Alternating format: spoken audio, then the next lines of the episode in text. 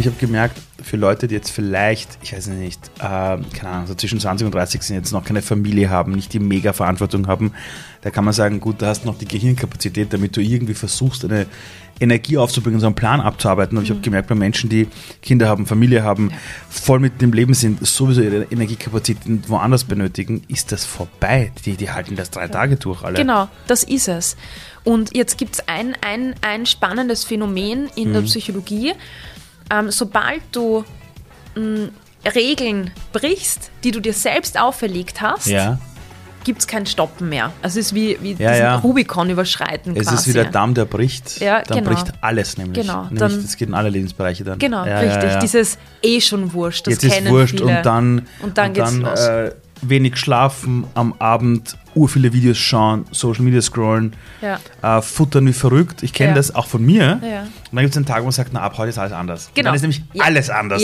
Schlaf ist anders, Essen ist anders, welche Medien ich konsumiere ist anders. Ja, genau. Dann fällt der Damm, Ja. ja. Explosion. Genau. Und das ist es. Die, Shit, das die kenn ich. Leute, ja, Also, heute sitzt jemand vor mir, und zwar die liebe Cornelia Fichtel. Sie beschäftigt sich laut ihrem Buch mit, den, mit Themen wie achtsamen und intuitiven Essen, über das sprechen wir noch, sowie Körperrespekt und begleitet Personen zu einem gesunden Essverhalten. Sie unterrichtet, äh, was? Sie unterrichtet sogenannte Diätologinnen in Ausbildung, betreibt den Podcast Achtsam Essen, Wissen einer Ernährungspsychologin und sie betreibt auch die Achtsam Essen Akademie. Ähm, sie ist klinische Psychologin, Gesundheitspsychologin sowie Yogalehrerin mit Schwerpunkt Yogatherapie. Habe ich was vergessen? äh, das ist ausreichend. So, steht nämlich alles in deinem Buch drinnen. Für alle, die gerade zusehen, ich stelle das Buch jetzt auch gleich in die Kamera rein. Das Buch heißt Food Feelings, wie Emotionen bestimmen, was wir essen. ja. Ich habe das Buch zwar, aber es wurde mir sofort entwendet von einer Bekannten, die gesagt hat, das muss ich mir gleich anschauen. So, Frage. Es gibt ja Menschen, die treffen jemand an und sagen, boah, ich habe schon wieder zugenommen. Also zum Beispiel, die Leute sehen sich nicht, es war gerade Weihnachten, du kommst irgendwo hin, hast ein mega schlechtes Gewissen. Also die andere Person und stellt sich und sagt, boah, schon wieder zugenommen. Na, diese Sachen passen mir gar nicht. Oder die ziehen Klamotten und sagen, da passe ich gar nicht rein. So, jetzt hat man zwei Möglichkeiten, die Person anzulügen und zu sagen, nein, stimmt ja gar nicht. Ja, du bist sportlich, das geht wieder weg. Oder du sagst, ja, stimmt, bist dick geworden. Was ist die richtige Antwort? ich glaube, Also jemand kommt zu dir und sagt, verdammt, ich habe zugenommen, ich bin so dick, bla bla bla, textet dich zu. Was sagst du? Eine gute ganz Freundin oder ein ehrlich, guter Freund kommt. ganz Ja. ehrlich, ich äh, ignoriere das. Äh, wirklich, ich gehe nicht auf dieses Thema ein. Was sagst du dann zu der Person da, nimm einen Keks oder was? Nee, es geht ja meistens weiter. Ne? Die redet ja weit, meistens weiter im Text und ich, ich ignoriere das vom Gewicht. Ja? Ähm, ganz Okay. einfach mal. Also ich bin noch nie in diese Situation gekommen, dass ich da irgendwas entgegnen Okay. musste, ganz ehrlich. Ja. Wahrscheinlich sagen es zu mir Ja. äh, die Leute auch Ja. gar nicht. Aber ich höre es in, in meiner Praxis oft oder in der Begegnung mit Menschen, da ist das sehr wohl Thema. Ähm, ich frage die Leute, wie es ihnen Ja. geht. Na, ich sage das nämlich deshalb. Ich habe einen guten Kumpel. Mhm. Seit Jahren labert er mich nieder immer. Weil der erzählt mir immer, er hat die neueste Diät wieder, wieder entdeckt. Das macht er Ja, ja, Paleo, ja. jetzt macht er, keine Ahnung, Keto, dann macht er nur Fleisch, dann macht er bla, alles Mögliche. Dann nimmt er ab, dann nimmt er wieder zu und erzählt mir jedes Mal, ich habe wieder zugenommen, ich bin so dick geworden. Und irgendwann habe ich begonnen, jedes Mal, wenn er sagt, ich bin dick geworden, habe ich ihn angesehen, ja, du hast vollkommen recht. Und er so, was, wie? Und ich so, ja, du hast recht. Ja. Ja. Was, was? Das kannst du nicht Ja, sagen. ja, Sag ich, nee, ja. hast du gesagt. Ja.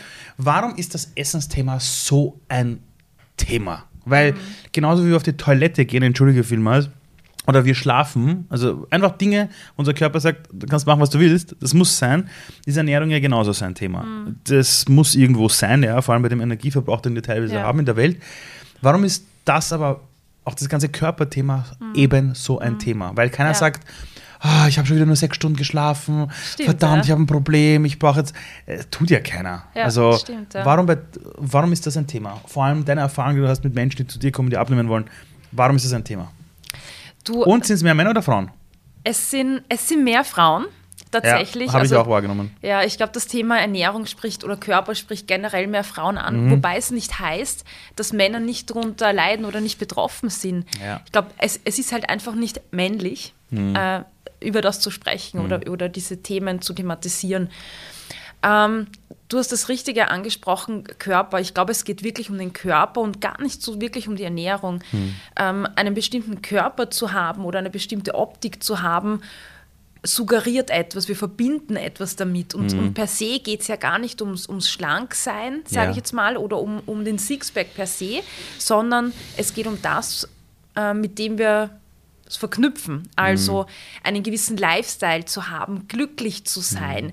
gesund zu sein, begehrt zu sein, beliebt zu sein. Und es gibt auch Studien, die uns zeigen, dass Menschen, die schlank sind zum Beispiel, mit ähm, mit Eigenschaftswörtern wie diszipliniert, erfolgreich, zielstrebig in Verbindung gebracht Sagen werden. Sie mir auch, obwohl ich dick bin. ja, siehst du? Äh, äh, ich, eine, so. eine, Sache, die mich interessiert ist, wenn man sich ein bisschen die Geschichte der Menschheit ansieht. Mhm. Es gibt zwar diese berühmte Statue, die Venus von Willendorf. Willendorf ja. Die habe ich sogar im Büro irgendwo herumliegen. ich weiß noch nicht wo, aber ich habe sie irgendwo im Büro herumliegen. Ähm, wer jetzt gerade nicht zusieht, wir haben sie gerade nicht auf den Tisch gestellt, ja, googelt das gerne, Venus von Willendorf. Das, das ist eine Statue einer Frau, die nach jetzigen äh, Standard, wie wir aktuell reden würden, wäre die dick. Einfach, mhm. die wären auch dick. Ein ja. riesen Hintern, ja. ja. Ähm, und das, die war aber damals ein Fruchtbarkeitssymbol. Das war so, wow. Mhm. Ja, so. Dann gibt es aber Länder auch, wenn du dort bist, ist dieses mega schlanke gar nicht so cool, ja. sondern dort sagt man eher eine echte Frau, die ist was zum Anfassen. So. Ja. Oder ein echter ja. Mann hat einen Bauch und so ein Zeug. Und das heißt, warum gibt es solche Unterschiede global darin, äh, ob jetzt einer attraktiv ist oder eben nicht? Meine Überlegung dazu ist, also natürlich äh, gibt es immer, immer wieder kulturelle Aspekte, ja. die, die ich jetzt gar nicht im Detail kenne, aber das, was mir besonders auffällt, ja. ist, dass wir ja immer, wir wollen uns ja immer von der Masse abheben, nicht? Wir wollen immer mhm. etwas Besonderes sein, ja. immer, immer ja, uns darstellen auch irgendwie. Und wenn jetzt, wenn ich in einem Land lebe oder in einer Kultur bin, mhm. wo vielleicht ähm, kein Reichtum herrscht, mehr mhm. Armut herrscht, mhm. dann ist ähm, einen großen Körper zu haben, dick zu sein, wohlernährt zu sein, ja ein. Statussymbol. Und wenn ich in Österreich lebe oder in der westlichen Welt, wo wir vielleicht äh, in Hülle und Fülle leben, wo an jeder Ecke ja. irgendwelche Restaurants sind, ja. ja. wie hebe ich mich da ab? Da habe ich wieder den Gegentrend, indem ich sage, na, ich brauche das ja gar nicht, ich verzichte, ich bin diszipliniert und hebe mich da mhm. wieder ab. Also Körper und Ernährung ist, ist, ist ein, ein ja, ein, ein, ein Mittel, um, mhm. um mich zu definieren, um mich darzustellen. Ich merke es bei meiner kleinen Tochter und ihren ganzen Freunden und Freundinnen. Das sind kleine dreijährige Kinder. Wir waren jetzt letztens Mal Geburtstagsfeier und die haben gegessen, was das Zeug hält. und dann habe ich zu meiner Tochter gesagt: Wow, puh, das hast du aber viel gegessen. Ich so, ja, mein Bauch, Papa, schau, ich habe einen Dickbauch. ja, und es war urlustig und ursüß und alles. Und die, hat, und die haben alle keinen Stress mit dem Körper. Also, ja. die, die mögen sich. Also, das ist einfach ja. so, das ist da. Und ich habe manchmal das Gefühl, und das hört sich jetzt vielleicht so plakativ an und ah, Ali, das ist jetzt so eine simple Lösung.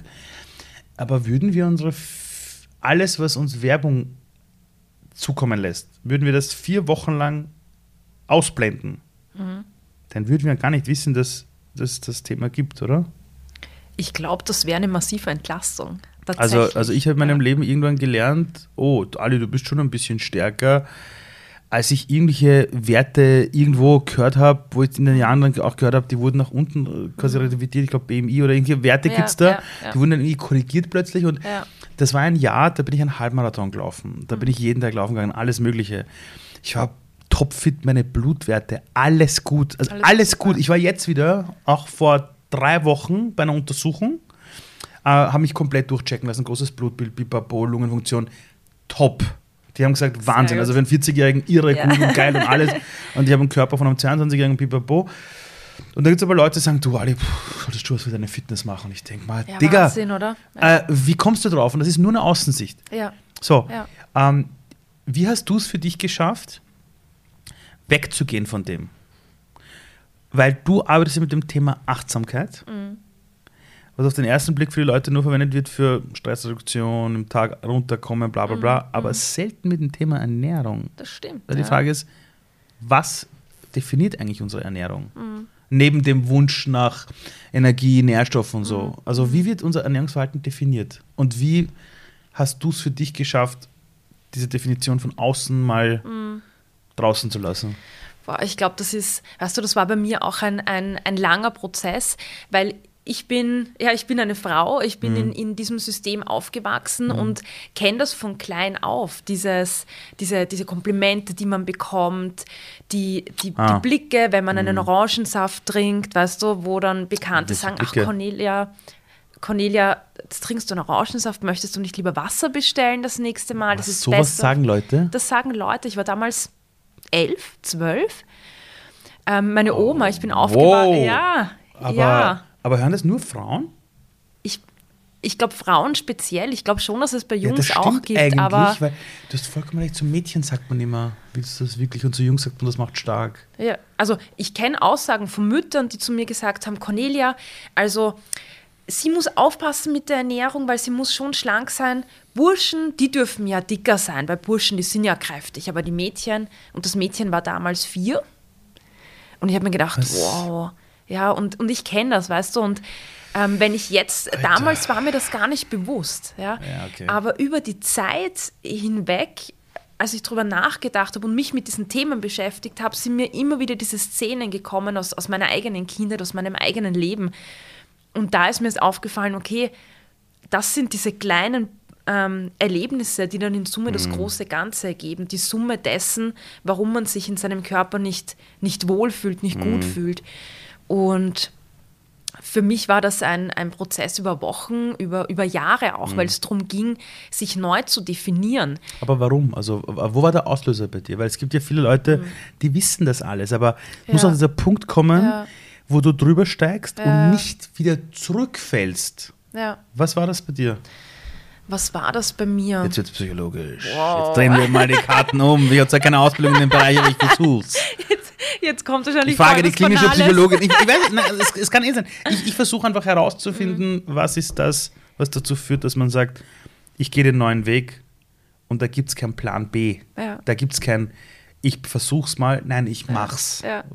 Und was war Du, das bei dir, glaubst es du? waren mehrere Erlebnisse, die, die mir jetzt spontan einfallen. Wir haben Zeit, erzähl. Sehr gut. Ein Erlebnis war, ich habe selber Menschen begleitet in diesen Lebensstilmodifikationsprogrammen, ja, wo es darum ging, dass die, die der Sportwissenschaftler Bewegung macht, die Diätologin irgendwie das Essverhalten umstellt und ich war Wo hast du sie begleitet? Ah, du hast als Psychologin das- solche Sachen Genau, begleitet. so Okay. Programme, unter anderem. Ja, weil dir wird ja das, also ich, das war ja meine Ausbildung, ja. Dick sein ist schlecht, abnehmen ist gleich gesund und jetzt nehmen wir alle ab. Und die Psychologen, um das ein bisschen übertrieben darzustellen, sind oft in diesen Programmen diejenigen, die Motivation erzeugen sollen für, fürs Abnehmen, Disziplin fördern sollen und Leute quasi darin mobilisieren, äh, sich an ihre eigenen aufgeschriebenen Ziele zu halten. Ja, Techniken. So. Ich hasse sowas. Ja, voll. Ich auch. Ich auch ja. Okay. Schweinehundgruppen oder so, weißt du, so inneren Schweinehund Okay. überwinden. Ich, ja, überwinden. Und da gab es einen Punkt, wo ich mir gedacht habe, es funktioniert alles nicht. Es funktioniert nicht. Die Leute schaffen es nicht. Und ich habe mal eine Fortbildung gemacht, wo, wo mir der Ausbildner gesagt hat, wenn die Botschaft beim Gegenüber falsch ankommt, dann hast du falsch gesendet. Das ist der Klassiker, wenn die Lehrer sagen, alle meiner Klasse sind Idioten. Ja. Weil alle haben einen Fünfer geschrieben Ja. und ich sage, vielleicht liegt es am Sender. genau. Okay, ja. gut. Und- genau, und- dann? Und dann habe ich mir gedacht, Moment mal, wir, wir machen was Falsches, Fachkräfte. Ja. Und dann habe ich mir gedacht, aber dir ist es ja gar nicht anders. Du probierst ja selber seit Jahren irgendwie den perfekten Körper für dich zu finden. Also du zu dir selbst hast das dann gesagt. Habe ich mir auch, ja, habe ich mir Ah. auch gedacht. Also das war so parallel, weißt du, auf der einen Seite habe ich mir gedacht, die schaffen es nicht. Ja. Dann war so, na Moment einmal, vielleicht liegt es an dir. Dann war der nächste Schritt, Moment, du schaffst es ja selber nicht einmal. Ah, und wie willst du es dann den anderen beibringen? Ja, wie, vielleicht. vielleicht. ist der Ansatz falsch, vielleicht ist Okay. der Ansatz der falsche Weg. Okay, okay. Und dann habe ich beschlossen, ich möchte nicht mehr. Ich habe keine Lust mehr. Ich möchte nicht mir jeden Tag überlegen, was muss ich heute auslassen, dass ich dann den Krapfen essen darf oder Mhm. äh, wie, wie schaffe ich es jetzt, dass ich irgendwie keine Süßigkeiten esse. Ähm, das war wirklich so mein Ding. Ich habe mir gedacht, ich möchte nicht mehr. Kenn ich Das- gut. Ja, Kenn ich das Leben gut, hat leider. anderes zu bieten, weißt Ja. du, als sich ständig mit dem Thema, was esse ich und wann esse ich, Mhm. zu beschäftigen. Und das war so ein, ein Punkt, wo ich mich auf den Weg gemacht habe, alternative Methoden zu suchen, alternative Ansätze. Und dann, ich, war- ich habe keine Ahnung, was das damit zu tun hat, aber ich habe eine Reise gemacht. Ah, wohin? Ich habe dann Ähm, es waren drei Länder, Thailand war dabei. Ja, geil. Ähm, Kann ich jedem empfehlen. Wenn es um Sinn, meine Sinnsuche in meinem Leben hat begonnen in Bangkok. ja, Thailand, Klassiker. Genau, also ja. Thailand. Äh, dann ging es weiter nach. Ähm, ah, Übrigens, unser Hintergrundbild heute, falls ja, ihr das auf YouTube mitschaut, ist wirklich zufällig Thailand. Ja, und ich habe Ahmed, der hinter der Kamera ist, gesagt, er muss mal nach Bangkok. Ja. Okay, also es war die Reise Bangkok. Okay, gut. Und genau, dann? also Thailand und dann, dann Vietnam. Und war ich auch, geil. So, ja, voll. So geil. Und in Vietnam, ich weiß nicht, warum mich das Erlebnis geprägt hat, oder vielleicht weiß ich es, aber auf jeden Fall sind wir in den Norden gereist von Vietnam und zwar waren wir direkt an der Grenze zu China. Aha. Und das war im, also es war, war so im, im, im Winter noch, im ausklingenden Winter und wir sind dort, es war zu Weihnachten, also zu unserer Zeit Weihnachten quasi. Und wir waren dort wandern. Und ich hab, wir haben einen Einheimischen von dort ähm, als Guide gehabt, quasi, der mit uns äh, da in der Gegend rumgewandert ist und Sachen über die Kultur erzählt hat. Wir haben uns viel ausgetauscht. Und dann waren wir in einem Ort. Mhm. Und zufällig hatte der, wie sagt man da, der, der, der Zuständige dieses Dorfes, also einer der Oberen, ähm, Geburtstag. Und wir sind okay. vorbeigelaufen und weil er diesen Guide kannte, hat uns eingeladen in sein Haus. Und es war total das tolle Erlebnis, mit, mit einem Einheimischen von dort direkt in Kontakt zu kommen auch und, und über sein Leben zu sprechen. Und Geburtstag und feiern. Geburtstag feiern. Ja, Geburtstag feiern.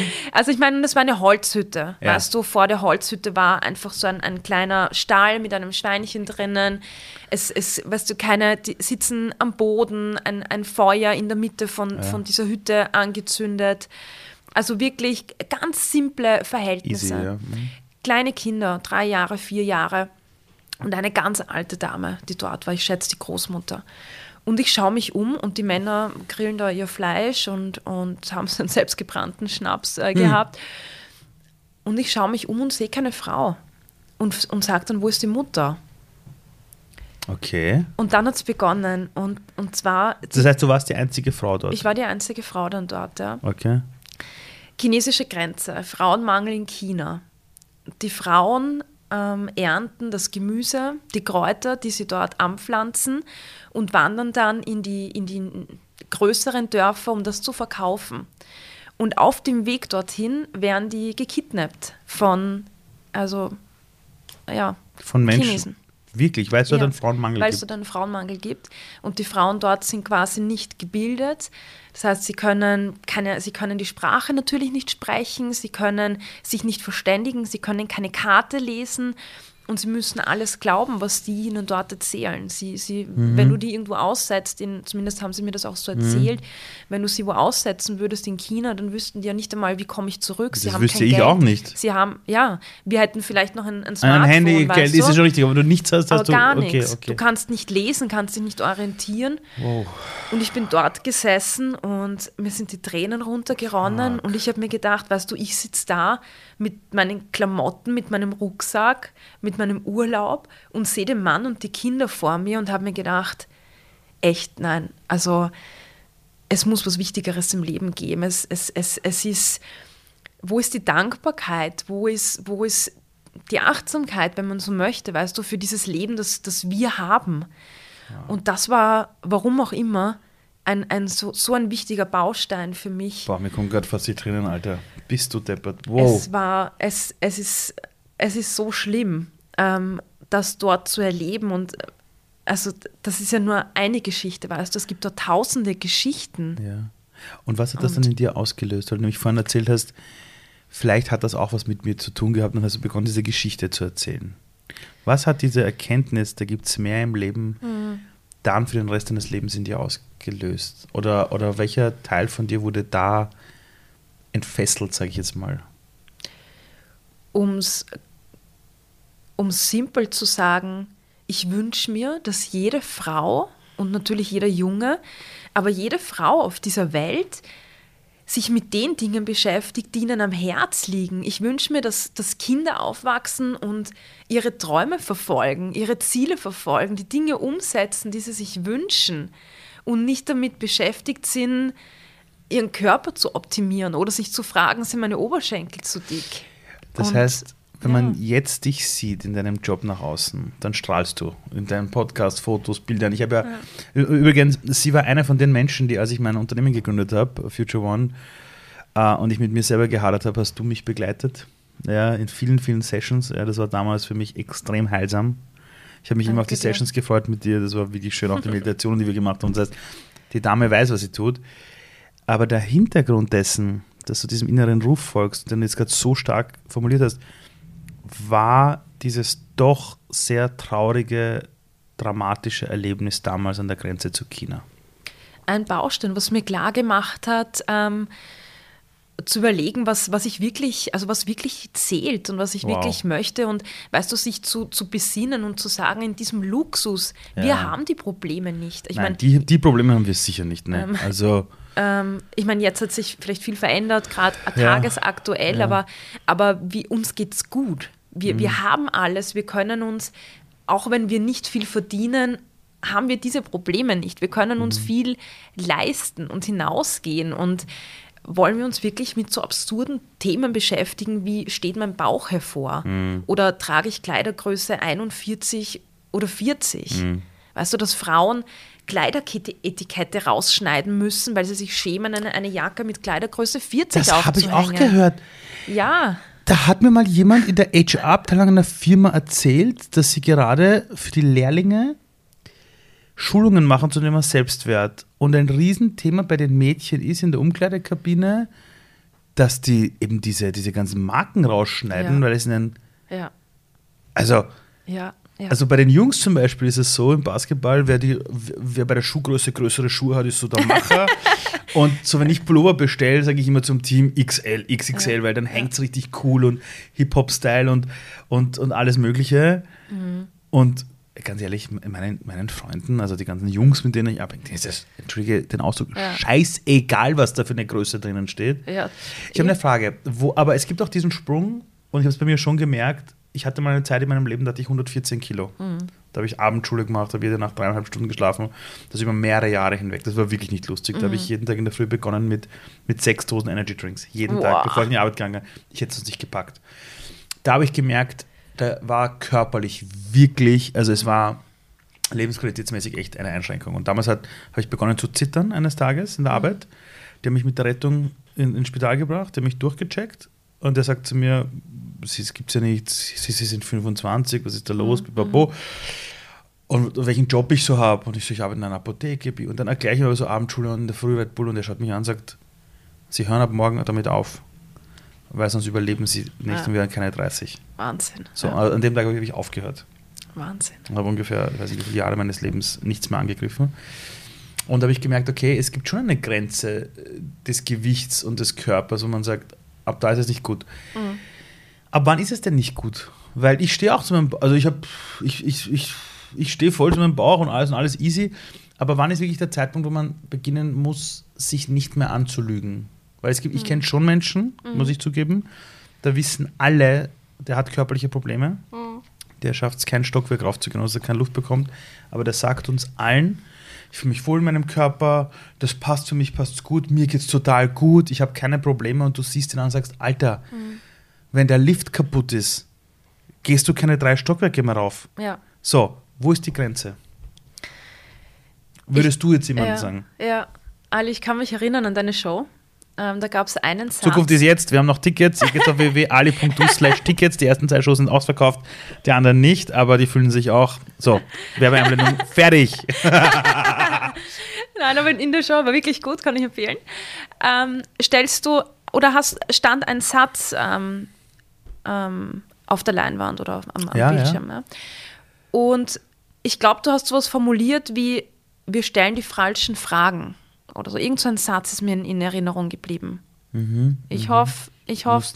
Egal, egal, auf jeden Fall. Aber es stimmt schon, dass die Menschen oft die falschen ja, Fragen im Leben stellen. Ja, okay? genau. Ich glaube, es war ein okay. Zusammenhang mit, mit Kindern und ja. äh, genau. Also, wir stellen die falsche Frage. Ah, ähm, here we go. Das wollte ich damit sagen.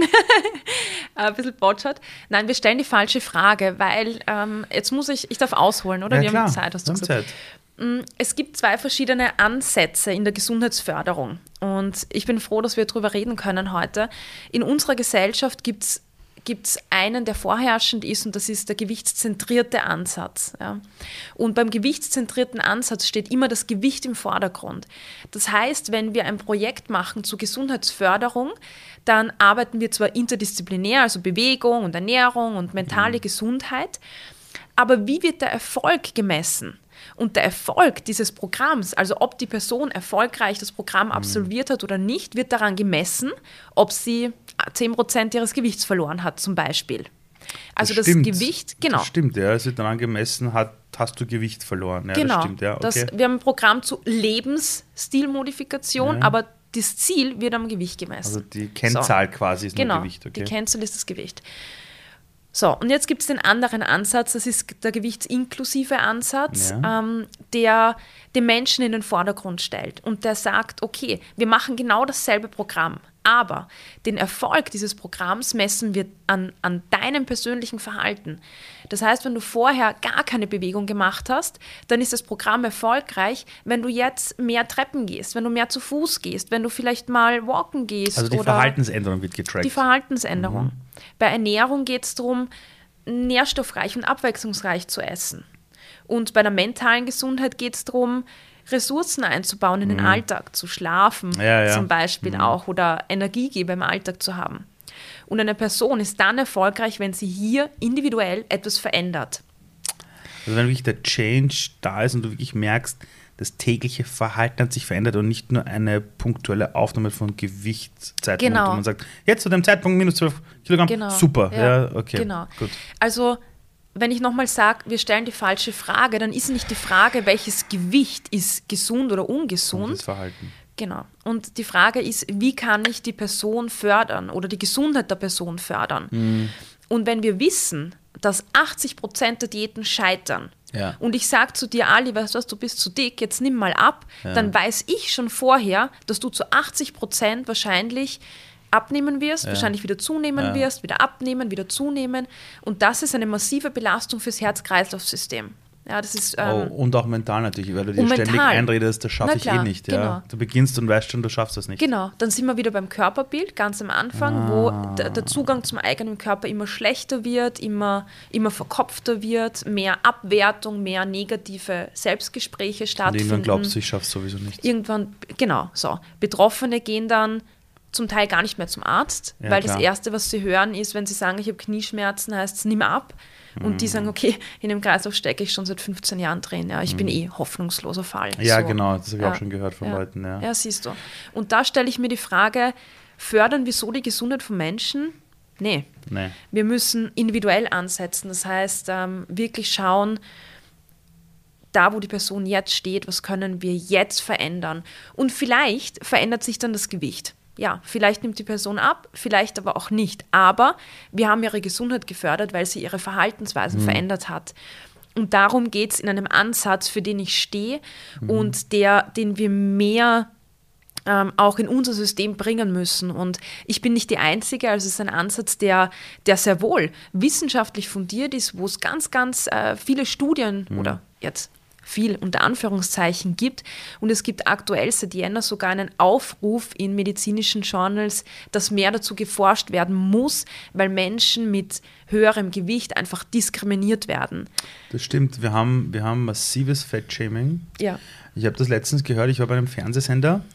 Da war, ähm, ich, ich war live auf Sendung und kurz vor mir wurde über irgendwie Ernährung oder so gequatscht. Und da kam dieser berühmte Satz, wenn man jetzt mit dem Training anfängt, geht sich das mit der Bikini-Figur noch aus, damit man in die Badehose reinpasst. Ah, ich bin so jemand. Ich war im Juni äh, in Barcelona im Urlaub. Ich habe gemerkt, ich passe nicht in die Badehose rein. Ich habe mir einfach eine größere gekauft. ich bin in den Surfstore gegangen, mir noch eine größere gekauft. Alles easy. Mich, ähm, ja. Bevor wir weitermachen, weil das möchte ich wissen, lese ich kurz was vor vom Buchrücken deines Buches. Und zwar, da steht, ich fühle mich Schokolade. so, da steht, die Arbeit nervt. In der Beziehung gibt es Krach. Der eigene Körper entspricht nicht den Idealvorstellungen. Plötzlich ist da dieser innere Drang zu essen. Gesundheit. Plötzlich ist da der innere Drang zu essen, der unkontrollierbar erscheint. Ist dann eine Tafel Schokolade aufgegessen oder eine ganze Kekspackung vernichtet, regen sich Schuldgefühle. Warum hatte man sich nicht unter Kontrolle? Hm. Als ich mit dir zu tun hatte, hast du mir beigebracht, wie ich mich dabei ertappe, was abgeht bei mir. Die Menschen wollen nämlich Kontrolle haben, aber sie verlieren dann die Kontrolle bei Dingen, wo sie sich danach schlecht fühlen. Also das ist ja auch so, du bestellst eine Pizza am Abend, in den Essenslieferdienst bringt dir das Ding in einer halben Stunde. Der erste Biss ist geil und danach hasst du dich. Ja. Dieser Ansatz, wo du jetzt gesagt hast, dass wir das neu besprochen, auch in den ganzen Journals, in den ganzen Bereichen, ähm, auch deine eigene Arbeit. Wie kann man jetzt diesen Ansatz beschreiben für jemanden, der sagt, hey, ich will das jetzt wissen, wie das funktioniert? Also wo ist da der Unterschied zu anderen Ansätzen der Vergangenheit? Der Ansatz ist, mh, hm. ich sag's mal ja, so, Sag. wenn wir, wenn wir eine Person hernehmen, die ein essgestörtes Verhalten Ja. hat, ja, Triggerwarnung, ähm, und wir schauen uns an, was macht die oder welche, welche Verhaltensweisen hat die. Ja. Dann stellt sie sich jeden Tag dreimal auf die Waage, ähm, zählt Kalorien, schreibt auf, was sie isst, äh, verbietet sich Schokolade, Ja. Pizza und Co. und so weiter, orientiert sich ganz stark an ihrem Körper, äh, kontrolliert jeden Tag, ob sie ab- oder zugenommen hat, die Kleidergröße, hat ein schlechtes Gewissen, wenn sie dann doch mal zu viel isst, plant ihre Mahlzeiten im Vorhinein. Wenn sie weiß, dass sie heute Abendessen geht, wird sie den ganzen anderen Tag, also den restlichen Tag planen, damit sich das Abendessen kalori kalorientechnisch ausgeht. katastrophales Ja, Leben. mühsam. Das ist ja, da hast du kein Leben mehr. Na, überhaupt nicht. Die, die, die Gedanken kreisen den ganzen Tag ums Essen. So. Und wenn wir jetzt diese, diese Faktoren oder diese, diese Dinge aufschreiben, Ja. ja, dann ist das genau der, der Methodenkoffer, den wir Mehrgewichtigen in die Hand drücken und sagen, da, das sind die Tipps und jetzt damit kannst du abnehmen. Das ist das Absurde an der Sache. Wir nehmen gestörte Verhaltensweisen und setzen sie auf der anderen Seite als Therapie ein. Vor allem, ich habe gemerkt, für Leute, die jetzt vielleicht, ich weiß nicht, äh, keine Ahnung, so zwischen 20 und 30 sind, jetzt noch keine Familie haben, nicht die Mega-Verantwortung haben, da kann man sagen, gut, da hast du noch die Gehirnkapazität, damit du irgendwie versuchst, eine Energie aufzubringen, so einen Plan abzuarbeiten. Aber ich habe gemerkt, bei Menschen, die Kinder haben, Familie haben, voll mit dem Leben sind, sowieso ihre Energiekapazitäten woanders benötigen, ist das vorbei. Die, die halten das drei Tage durch, alle. Genau, das ist es. Und jetzt gibt es ein, ein, ein spannendes Phänomen in Mhm. der Psychologie. Ähm, sobald du mh, Regeln brichst, die du dir selbst auferlegt hast, Ja. Gibt es kein Stoppen mehr. Also es ist wie, wie Ja, diesen ja. Rubikon überschreiten Es quasi. ist wie der Damm, der bricht. Ja, dann genau. bricht alles nämlich. Genau, nämlich dann- das geht in alle Lebensbereiche dann. Genau, richtig. Dieses eh schon wurscht, das Jetzt ist kennen wurscht viele. und dann, Und dann geht's los. Äh, wenig schlafen, am Abend ur viele Videos schauen, Social Media scrollen, Ja. äh, futtern wie verrückt. Ich kenne Ja. das auch von mir. Ja. Und dann gibt es einen Tag, wo man sagt, na ab heute ist alles anders. Und Genau. dann ist nämlich alles anders. Schlaf ist anders, Essen ist anders, welche Medien ich konsumiere ist anders. Ja, genau. Dann fällt der Damm, Ja. ja. Explosion. Genau. Und das ist es. Ja, die, Shit, das die kenn ich. Ja, ja, es ist, und das ist echt kein gutes Gefühl, Nein, weil du merkst, genau, und das ist das, das ist äh, das, was du vorher beschrieben hast, wenn du dann diese, diese Phase hast, wo der Damm bricht, da merkst du, oh, ohne Kontrolle, ohne Disziplin Mhm. geht es nicht mehr. Ich muss mich wieder kontrollieren. Dann beginnst du wieder diese Kontrolle, so ab morgen, gell, wird alles anders. Du fühlst dich gleich viel besser, fühlst dich voll gut. Das hätte sich dein Leben über Nacht geändert. Genau. Du fühlst dich wirklich gut und denkst dir, Ja, ja. so bleibt es jetzt für immer. Ja. Aber du ziehst halt eine Handbremse an. Ne? Ja, ja, voll. Du manipulierst deine Lebensbedingungen so künstlich, wie sie in deinem Alltag nicht sein. Das ist wie eine, eine, eine Mutter mit zwei Kindern, die vielleicht berufstätig ist, oder ein Vater mit zwei Kindern und berufstätig. Der kann vielleicht jetzt drei Tage lang sich irgendwie Me-Time blocken und, und irgendwas machen. Aber eine Woche später Aber dann vorbei. ist es vorbei, weil es einfach nicht reinpasst mit vielleicht Freizeitaktivitäten, Arztterminen, Kinderterminen. Also, liebe Leute, falls ihr euch gerade dabei ertappt, dass ihr immer wieder zurückfallt, was ich jetzt gerade raushöre, ist, das schlechte Gewissen braucht man nicht haben, weil es allen so geht, ne? Die das so versuchen, oder? Genau, es ist, also es ist Also mir geht's so. Ja, es liegt in der Natur der und zu, Sache, ja. dass wenn man sich ständig kontrolliert, dass dann dieser Essdrang kommt und diese, Ja. Außer du, du entwickelst eine Essstörung, dann natürlich nicht. Ja. Aber ähm, ja, für, für die meisten ähm, beginnt dieser Strudel. Und mh, zu deiner Frage auch nochmal zurückkommen, wie kommen wir aus diesem Strudel raus? Genau, Ja? jetzt wird es interessant. Genau. Ich, ich, ich kenne ja, ich kenn ja ein bisschen nur die Antworten, das Ganze. Aber nein, nein, ich meine ich mein es ganz ernst. Also ich, ich, ich begleite auch selber un- unfassbar viele Leute dabei, ihre Verhaltensmuster zu ändern. Mhm. Ich merke nur, dass bei der Ernährung das immer ein ganz anderer Bereich ist. Also viele Leute bekommen zum Beispiel beim, beim Bereich, ich weiß es nicht, ihre Arbeitsethik anzupassen, Beziehungsthematiken, mhm. dort Verhaltensmuster hinzukriegen. Ich habe gemerkt, das ist in anderen Bereichen teilweise viel einfacher für Menschen mhm. und Essen ist immer was ganz Eigenes. Also ich kenne mhm. Menschen, die in ihrem Leben Routinen haben, die haben wirklich, die haben, da würdest du sagen, die haben sonst ihr Leben unfassbar gut im Griff und dann geht es ums Essen und da ist ja. irgendwas und die schauen dich an und ja. sagen, alles habe ich optimiert, alles habe ich auch hinbekommen und es fühlt sich gut an. Aber bei der einen Nummer haut es mich raus. Ja, ja. Wie kommt man da raus? Weil es gar nicht ums Essen geht. Das heißt, die müssen sich jetzt alle auch bei dir anmelden, oder? Also wäre wär natürlich schön. Ja? Nein. Aber ähm, es, das ist ja das Erstaunliche. Gerade Menschen, die, die Essdrang haben oder, ja. oder diese unkontrollierten Phasen haben, es geht gar nicht ums Essen. Also ich sage jetzt mal, Warte mal, nochmal, ich lasse es kurz sitzen. Ja, Entschuldigung, ich rede so schnell. Nein, nein, nein, also oh, gut, nein, nein, ich muss es kurz wirken lassen. Die Leute, die beim Essen immer wieder zu rückfällig werden, das nicht hinbekommen, sagen, oh Gott, warum, wie, was, wo. Das Thema ist Essen bei denen, hm. aber es geht nicht ums Essen. Nee. Okay, jetzt es bin ich neugierig. Es geht nicht ums Essen, weil ähm, wie wird Verhalten gesteuert? Verhalten ja. wird, natürlich haben wir Glaubenssätze und bewerten Dinge und das löst Emotionen aus. Und Emotionen lösen dann unser Verhalten aus. Also das ist genau. in, der, in der Verhaltens, ähm, mhm. im, im in der, in der Psychologie quasi so die Theorie, eine der Theorien, wie mhm. Verhalten entsteht. Aber vor der Emotion kommt was? Ähm, Bewertungen, Gedanken, Glaubenssätze. Gut. Also wir sehen eine Situation, wir bewerten sie, ja. dann entstehen Emotionen und Emotionen haben quasi mitunter auch Bewegungsprogramme gespeichert. Das heißt, also, die Bewertung davor ist der Unterschied. Die Wie Bewertung, bewerte, ja. genau, und die Emotion, die dadurch ausgelöst wird. Ja klar, aber wenn ich die Bewertung schon im Griff habe, komme ich ja gar nicht zu der Emotion hin. Genau. Ja. Was, ah, okay. ja genau. und jetzt, okay. genau. Und jetzt haben wir zwei verschiedene, jetzt haben wir zwei Probleme.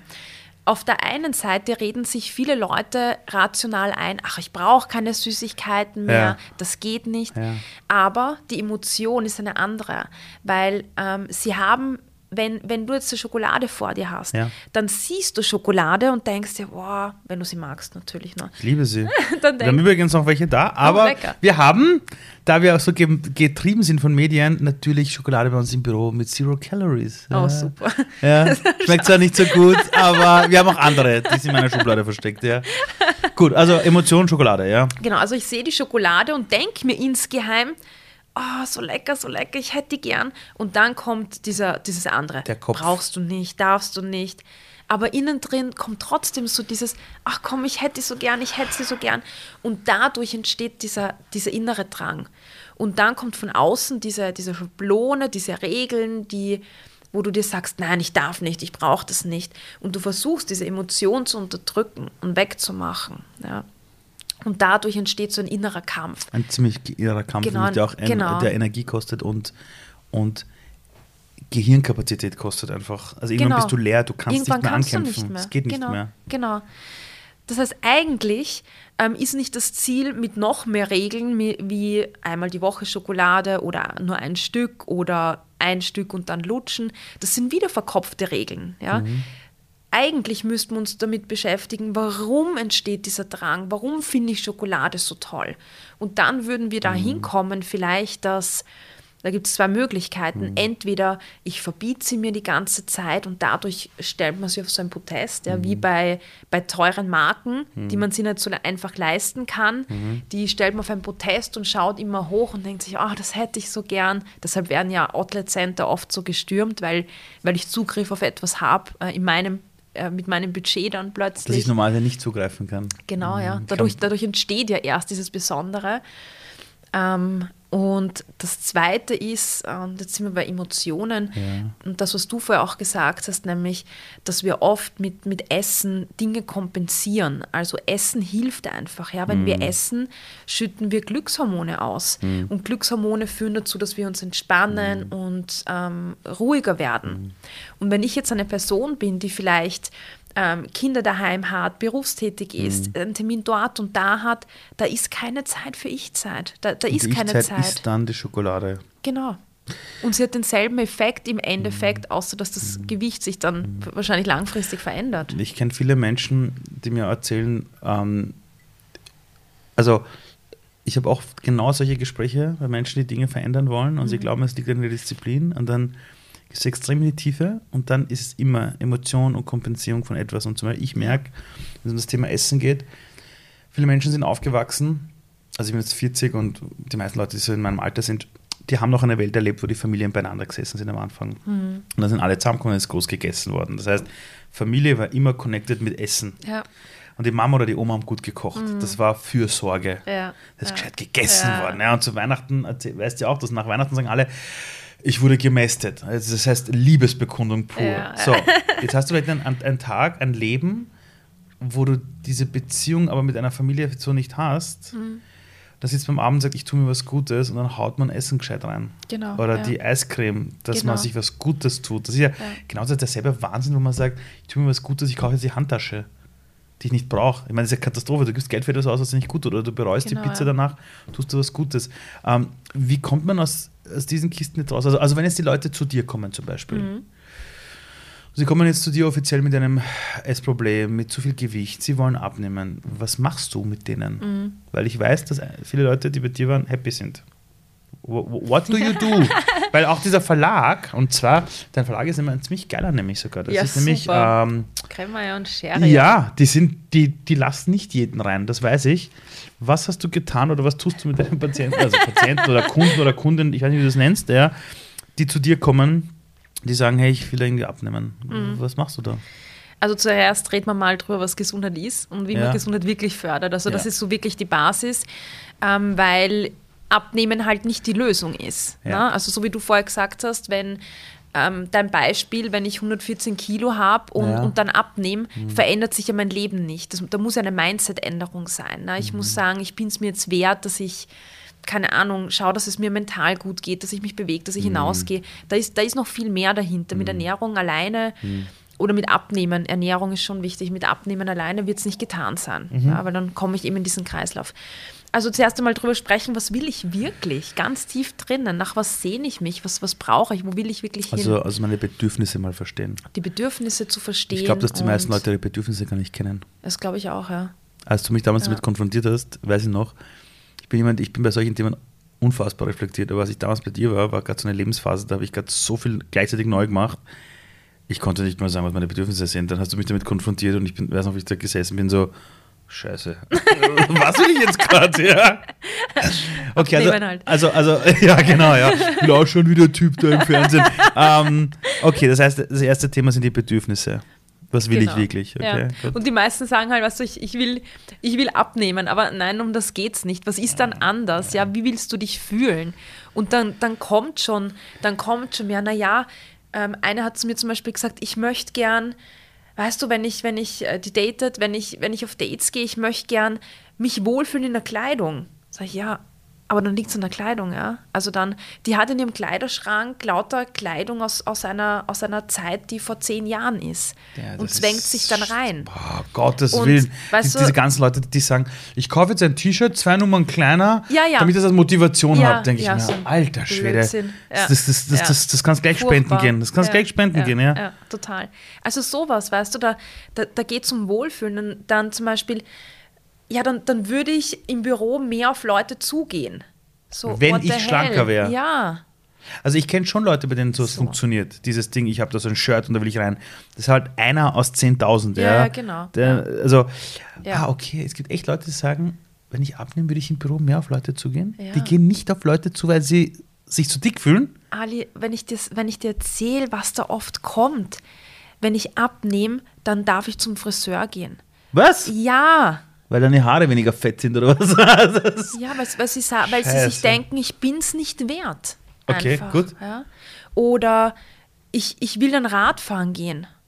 Und das, äh, also wenn ich sowas höre, mir tut das so im Herz weh, gell? Und, und gleichzeitig ist es so absurd. Ja, Mm, ja, ist Aber, natürlich absurd, ja. Also da geht es mal darum zu hinterfragen, was, was will ich wirklich? Okay. Ja, was, was, ja, so. Ja, und dann geht's los, dass, dass, dass ich mir anschaue, wo, komm, wo kommt jetzt vielleicht dieser Essdrang her oder wo kommt das Thema her. Und dann gibt es meistens zwei, zwei Themen. Das eine ist wirklich dieses verkopfte Essverhalten mit, mit strengen Regeln, mit Verboten. Und wenn die Person davon betroffen ist, ähm, geht es darum, Techniken zu erlernen, ähm, raus aus, diesen, aus dieser Enge zu kommen, ja, wieder einen neutralen Zugang zu Lebensmitteln zu entdecken. Also die Leute entdecken wirklich, also lernen wirklich bei dir Technik. Also ich weiß noch bei dir damals, dass mit mir so diese unter anderem. Meditationen gemacht, diese geführten Themen, wo du, ich gehe jetzt nicht tiefer drauf ein, aber dass du mich gebeten an, ich glaube, ich an ein Bild zu denken mit einer Farbe und die ich dann in mein Leben Ja. integriere und so, das weiß ich heute noch. Diese Wirklich? Farbe wird in Kürze unsere Küche dominieren. Ja. ja, also nur just to let you know, funktioniert sehr gut. Okay, also das heißt, sie lernen dann Techniken, okay? Ähm, unter anderem, genau. Und dann ähm, geht es auch darum, wieder, wieder mehr zu Körpersignalen zurückzukommen. Also wir haben, als du vorher von Kindern erzählt hast, von, von deiner Tochter auch, Ja. ähm, wir haben Körpersignale, die wir wahrnehmen. Und diese Körpersignale zeigen uns oder, oder lassen uns spüren, mit was fühle ich mich jetzt wohl, mit was fühle ich mich nicht Mhm. wohl, wie geht es mir gerade. Aber auch sowas wie Hunger, wie Sättigung, wie Also allein das Verträglichkeit. Gefühl, wann bin ich satt? Genau, das wieder neu Ah, zu erlernen, also okay. wegzugehen vom Kopf, sondern wieder neu zu lernen, weil wir zum Beispiel, nur, nur ein, ein Beispiel, das, das sehr häufig missverstanden wird. Es gibt ganz viele Menschen, die mehrgewichtig sind, die also ein höheres Gewicht haben und ähm, vielleicht ein schlimmes Erlebnis in der Vergangenheit hatten, Traumata.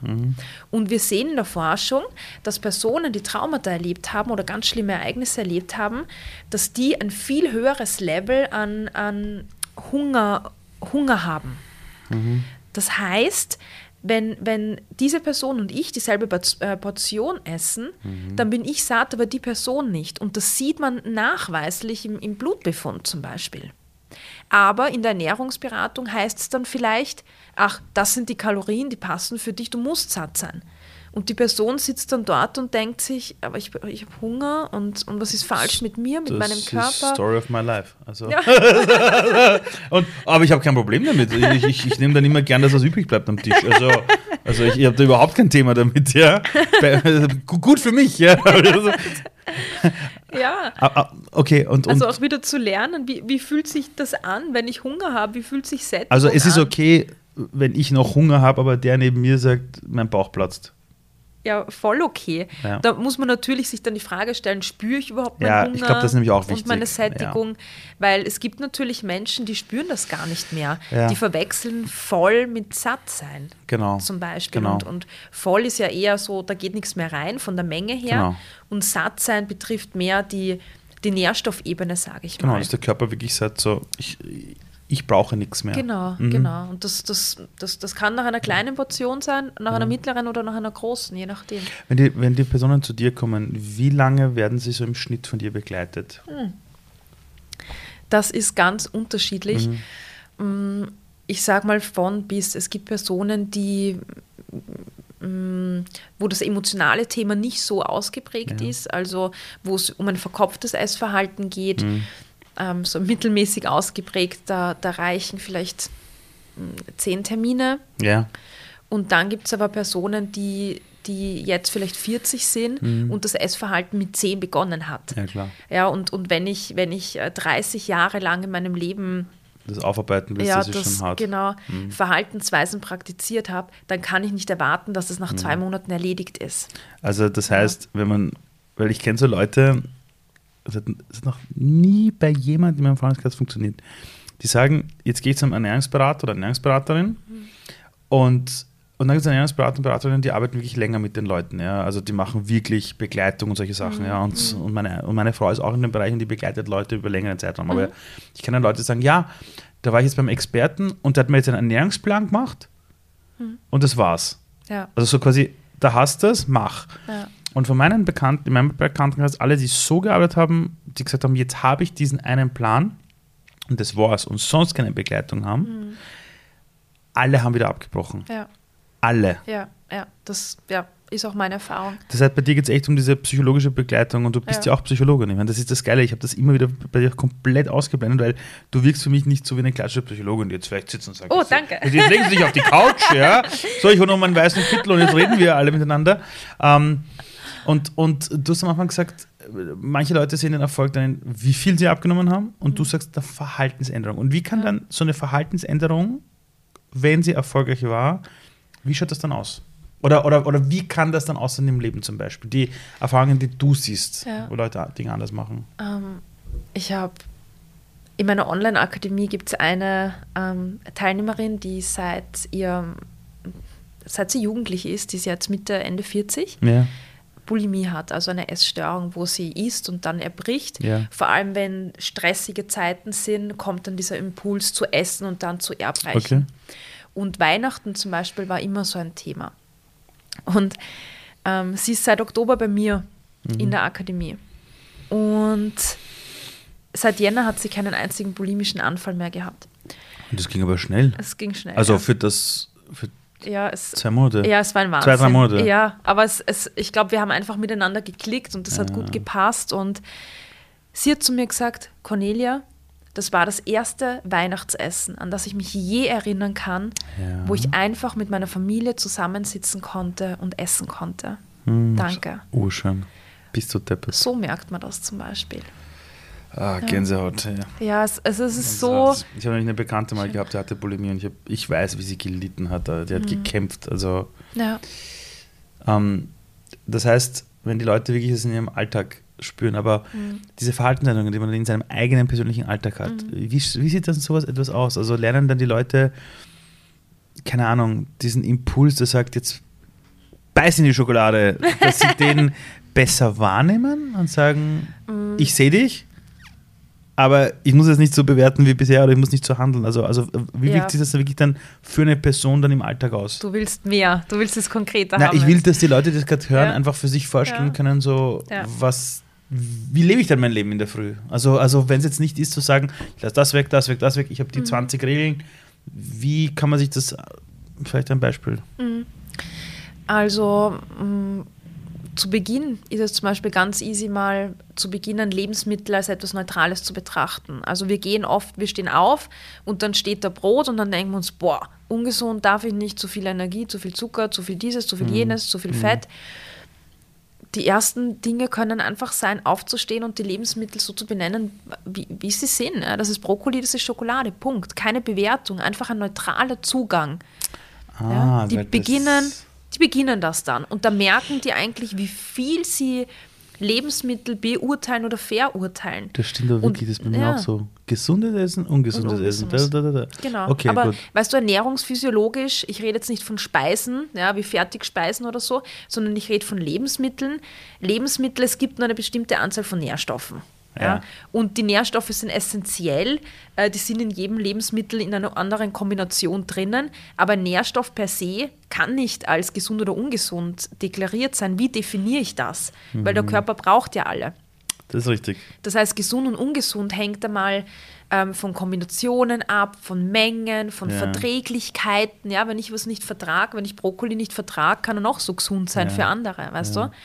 Also hier wieder einen neutralen Zugang zu entwickeln ähm, zu Lebensmitteln. Und wenn ich aufhöre, Dinge, die ich gerne esse, als ständig negativ zu beurteilen, dann, habe, dann geht ja auch das schlechte Gewissen mal weg oder wird leichter.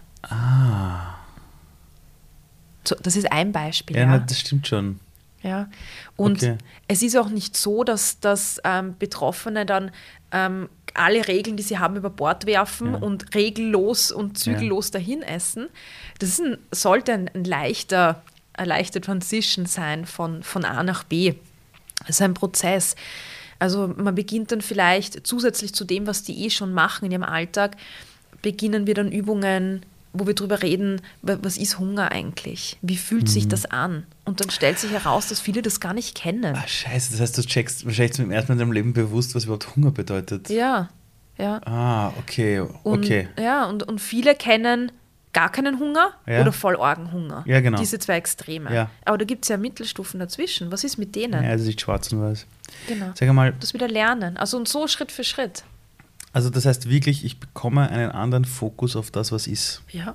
Ja. Also das heißt, ich schaue eben nicht nur das Brot an und sage schlecht, schaue nicht den Brokkoli an und sage, ah gut, sondern es ist einfach ein Brokkoli, fertig. Das, das, das ist Brokkoli. nur ein Brokkoli. Ja. Ende. Ja. Weil ich glaube schon, weil es stimmt schon, ich, wenn ich mich jetzt an mich selber erinnere, an die Phase in meinem Leben, wo ich das gemacht habe, da bist du in der Früh aufgestanden, warst schon müde, bevor du dir was zum Essen gemacht hast. Und dann hast du irgendwas genommen, wo du halt auf Nummer sicher gehst. Da hast du dann halt Eier gemacht. Ja. Ja, so, weil da ist keine Carbs drin, kein Ja, ja, Blablabla, genau. so, Ja. weil für alles andere war der Kopf nicht da. Und meine Ja. Frau zum Beispiel, ja, die hat mir erzählt, vor vielen Jahren, sie hat einmal die Entscheidung getroffen, sie, sie, sie hat sich in ihrem Körper nicht mehr wohl gefühlt. Das war nicht, dass Mhm. sie, sie, und hat umgestellt. Und das ist jetzt, keine Ahnung, acht, na, es ist, ist wirklich lang her, also über zehn Jahre her. Bei uns ist so, die geht zum Kühlschrank, hat dieselben Lebensmittel wie ich vor sich und sie macht Kreationen, die sind unfassbar geil. Ja. Ich gehe hin, früher, scan, scan, scan, okay, Eier. Also fertig, Ja, also, ja. weil alles andere, boah, das ist äh, zu viel Ja. und so. Ähm, was mich jetzt noch interessiert ist, du bist ja klinische Psychologin. Mhm. Ja. Warum wolltest du das werden? Also war irgendwas mit Alter von 14, wo du gesagt hast, ich möchte das jetzt machen? Gute Frage. Wieder mehrere Punkte, also wieder mehrere ähm, Kleinigkeiten waren das. Ich war in einer HBLA, man würde heute sagen Knödelakademie. Ja, das sagt man in Österreich wirklich, Knödelakademie. Ja. Also es war, es, es war aber ein, ein der, der Schulversuch, es war eine erste Klasse HBLA mit Schwerpunkt Wellness. Wir waren ein Schulversuch, sage ich mal. HBLA, übersetzt für Leute, die es nicht kennen, ist eine Schule, die was lernt man dort berufliche Lehranstalt für wirtschaftliche Berufe. Also es Passt. war eine, ein wirtschaftlicher Zweig auch mit Schwerpunkt Wellness. Das heißt, ich hatte Kochen, Kellner, also ich bin Ja. Köchin, gelernte und gelernte Ke Kellnerin auch. Ja. Ey! Okay, cool. Und ähm, der Wellness-Schwerpunkt war einfach ein, ein, ein höheres Ausmaß im, in den Bereichen Bewegung mm, und, und, und Sport. Und wir hatten natürlich dann auch Psychologie und Ernährung ähm, hatten wir auch dabei. Genau, das heißt, ich hatte schon immer sehr diesen ganzheitlichen Fokus drin, auch mit Kochen. Und dann am Ende war für mich klar, mich interessiert äh, Ernährung und Psychologie, das waren auch meine Lieblingsfächer. Ich möchte in die Richtung gehen Ah. zufällig, ja, weißt du, dann gab es noch zwei Dinge. Eine, eine, eine meiner zwei besten Freundinnen damals hat, ist plötzlich erkrankt an einer Essstörung. Wie alt warst du damals? Das war die Matura-Klasse, Okay, äh, 17, 18 17, so, 18, so okay. in die Richtung, genau. Die hatte plötzlich Bulimie und ich, ich, bin, Oh ich bin da gesessen und, und, und, und, und war einfach baff. Also es war für mich ganz schlimm und, und gefühlt hat niemand was getan. Es ist niemand was äh, aufgefallen und, und eine Freundin wusste ich, äh, wusste es. Ich wusste es nicht, eine andere wusste es und die hat nichts getan. Ich meine, was willst du denn tun auf der anderen Seite? Ja, ich meine, mit 17 als Freundin, aber, aber für mich war das so, nein, nein, wir müssen was tun, wir müssen mit ihr reden, wir müssen, ja, keine Ahnung. Also das war ein, ein Ding, wo wolltest die helfen. Psychologie äh, quasi für mich interessant war. Und das andere war Diätologie, also ich wollte dann äh, Diätologie studieren. Und dann war die Auswahl zwischen Psychologie und Diätologie. Meine Kochlehrerin war echt furchtbar in der Schule. Also Lehrer können einem, Das Leben ruinieren. ja, total. Deshalb sitze ich heute hier. mein Job, ja. Sie Aber, aber erfolgreich ruiniert. sie können auch Ali. extrem cool sein. Ja, Also es gibt solche und solche, ja. Ja, also ja, muss man auch voll. ganz klar sagen. Es Ja, gibt auch ziemlich genau. geile Lehrer, ja. Okay. und, und, Und die war ähm, nicht cool? Ja. Die war überhaupt nicht cool. Schöne Grüße. Ja. und ich habe mir gedacht, bei Diätologie muss man ja kochen, gell? Ja. Und ich habe mir gedacht, never ever gehe ich in eine Küche und koche. Nie wieder. Und so ist Psychologie geworden. Ja. Das heißt, du kannst deine. Lehrerin dafür verurteilen, dass es eine Katastrophe war, aber du kannst auch im Positiven dafür verurteilen, dass sie dir die Wahl leicht gemacht hat. Wir müssen nämlich im Leben immer Danke, den Leuten, ja. die uns unser Leben. Ich habe eines in meinem Leben gelernt: Die Menschen, die dein Leben ruinieren, führen trotzdem dazu, dass du irgendwas besser machst und klarer machst. Du Ja. Mhm. weißt, wer du nicht sein willst. Die ganzen Leute, die mein Leben ruiniert haben, ich habe gewusst, so will ich nicht werden. Ja. Heute bin ich ihnen unfassbar dankbar Ja. dafür. Ja. Ja. Ähm, Aber weil Ja, das ist auch eine, eine Sache, die ich, die ich spannend finde. Ich habe früher immer mh, Leute gefragt, wie, wie bist du zu deinem Beruf gekommen, gell? Und die haben zu mir immer gesagt, ja, es war Zufall. ja. Und ich habe mir gedacht, ja, warte, weißt du, ich meine, wie soll, Ja, ich ja. kann ja nicht, ich muss ja Entscheidungen treffen als jugendliches Kind äh, mit, meiner, mit meiner Berufswahl.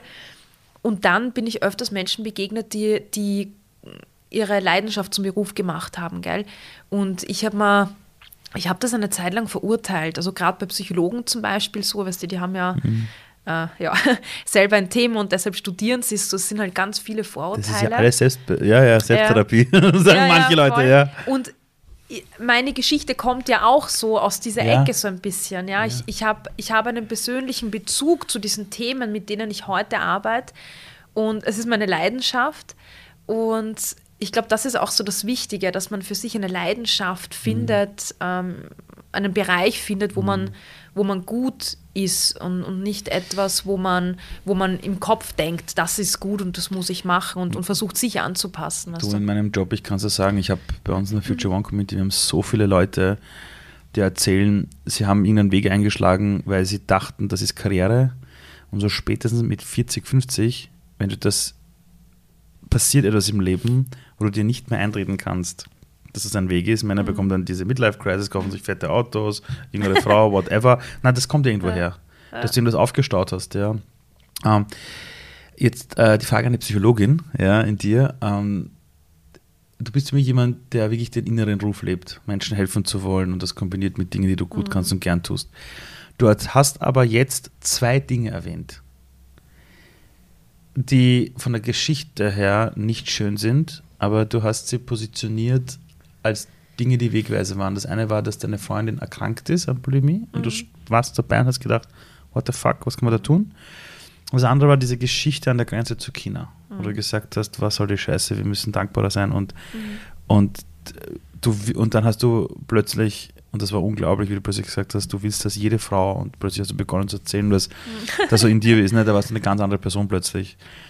Brauchen wir manchmal die Konfrontation, ich sage es jetzt ganz pathetisch, ja, brauchen wir die Konfrontation mit dem Elend und dem Leid manchmal, um zu verstehen, dass wir da sind, um das Leben anderer besser zu machen? Ich sage es nämlich deshalb, ich habe oft zu tun mit diesen sogenannten Wohlstandskindern, mhm. denen man alle Konfrontation mit dem Leben, das manchmal nicht schön ist, weggenommen hat. Mhm. Die haben gar kein Bewusstsein dafür, was es heißt, für andere mhm. da zu sein. Mhm. Also ich habe da jetzt zwei Meinungen dazu. Das eine ist äh, fachlich, das andere ist persönlich. das sagen wir beide und dann schaue ich, wie weit das auseinander liegen.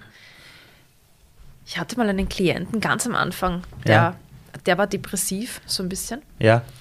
Und der hat gesagt, er geht regelmäßig im, in die Psychiatrie einen Freund besuchen der noch kränker ist. Und wenn er dort ist, fühlt er sich dann besser.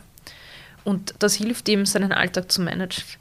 Und ich habe mir gedacht, bist du narrisch, wie traurig ist das, dass man irgendwo hingeht, um sich Anderen Menschen, geht's ja noch schlechter, ja, ne? um sich Menschen anzuschauen, die am Boden liegen, um, um sich darauf aufzubauen irgendwie. Also ich finde das ganz schlimm. Auf ah, der anderen Seite. Das ist extrem intelligent, weil du einfach dann naja, dankbarer bist, dass ja. es nicht so schlimm gekommen ist. Ja, also, aber weißt du, müssen, müssen, wir, müssen wir diese Dinge immer jetzt so sehen, so direkt. Also es ist halt Kontext. Können wir nicht, ja, ja. Du siehst dich selbst im Kontext zu anderen. Also ich, ich glaube, also die traurige Wahrheit ist ja. Ich glaube, ja. dass das, dass das ähm, wichtig ist, weil wir, auch wenn wir Lebewesen sind, die scheinbar so gut reflektieren mhm. und vernetzt denken mhm. können, dann offensichtlich die Emotion brauchen, mhm dass, dass es uns so richtig durchschüttelt. Ich merke es jetzt gerade bei dem Krieg. Also kaum haben wir jetzt ja. den Krieg an, an der Euro Grenze Europas, plötzlich merkst du, die EU wächst zusammen, die Leute, bei uns geht so gut, plötzlich Solidarität, ja. Flüchtlinge welcome, wir machen das alles, wo du denkst, oh, äh, wir brauchen echt einen Krieg bei uns vor der Tür, damit ja, ihr draufkommt, was irgendwie abgeht. Also, Org, oder? Ja, also ähm, eine Sache, ähm, wenn ich deine Klienten irgendwann frage, hey, kennst du die Cornelia Fichtel? Und die so, ja, ja, kenne ich. Der, Und ich frage die so, ja, wie sind die so drauf? Oder so, was hatten die in deinem Leben? So irgendwie, hat das funktioniert und so, wie war das? Was sollen die über dich sagen, wenn du nicht im Raum bist? Und wenn die nicht wissen, dass ich dich kenne? Mhm. Sondern ich mir denke, ja, ich habe ein Buch von dir gelesen, kennst du die? Ja. Was wäre das Schönste, was Menschen über dich sagen, auch wenn du mal nicht mehr da bist überhaupt auf dieser Welt? Ich möchte und ich hätte gern, dass die Menschen mh, mm, sagen, dass diese Leidenschaft, die ich habe und die Begeisterung für mein Thema, dass sie das nicht nur hören konnten, sondern dass sie es in jeder Minute, in, in der ich mit ihnen zusammen mhm. war, gespürt haben in meinem Auftreten, dass mhm. ich für das brennen, was ich tue, und zwar authentisch und auf, auf einer sehr persönlichen Ebene. Das, das wünsche ich mir. Das ist für mich das größte Geschenk, weil, mhm. ähm, weil ich, ja, dieses, dieses Spüren, weißt du, dieses, nicht nur über etwas reden, so vor der, vor der Kamera oder, oder in den Medien, sondern wirklich diese Leidenschaft zu haben, dieses Feuer zu haben, ähm, das ist, glaube ich, etwas, was mhm. mich ja, auszeichnet und was, was ich mir wünsche, dass wahrgenommen wird. Du hast vorhin erwähnt, es kommen Leute zu dir mit so Dingen wie, wenn ich abnehme, traue ich mich in, der Firma auf Leute zuzugehen. Mhm. Wenn ich abnehme, gehe ich Fahrrad fahren. Wenn ich abnehme, traue ich mich zum Friseur zu gehen. Da muss irgendwas im Leben dieser Menschen passiert sein, dass die auf die Idee gekommen sind, dieses wenn dann. Mhm. So. Vielleicht kennst du die Frage, ich stelle sie oft, ähm, das Mikrofon geht in alle Haushalte der Welt. alle 120-Jährigen hören das genauso wie alle Dreijährigen. Aus deiner Erfahrung, die du in deinem Leben so hast, was ist der eine Gedanke, wo du dir denkst, das wäre cool, wenn das alle mal zumindest einmal drüber nachdenken in ihrem Leben?